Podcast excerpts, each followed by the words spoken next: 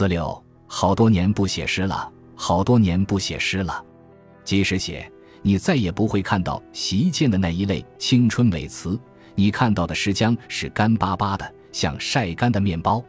此非名家高手们为了与艰难中特出奇力儿，白战不许持寸铁的刻意作为，乃是顺应岁月的最自然的转化。我当然还会写到一朵花、一棵树、任意的一处风景，但它们将仅仅是一朵花、一棵树、一处风景。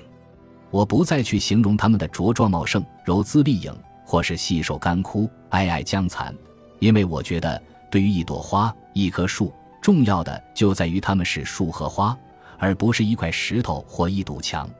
风景也是如此，生机勃勃的树是树，垂垂老矣的树也是树。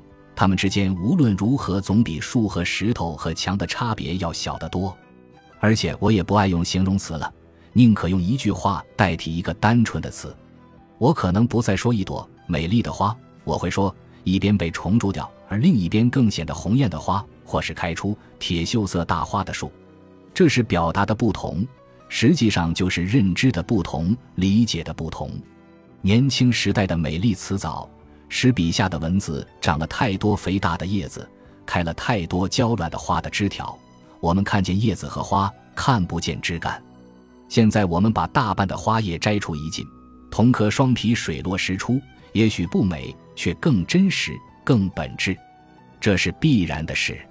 美丽只是一个特定阶段的附加物，没有一棵树一年四季永远繁花怒放。美丽注定要消亡。更长久的是不美的枝干，我们只能接受本质，显现本质，因为你就是本质，你只能是本质。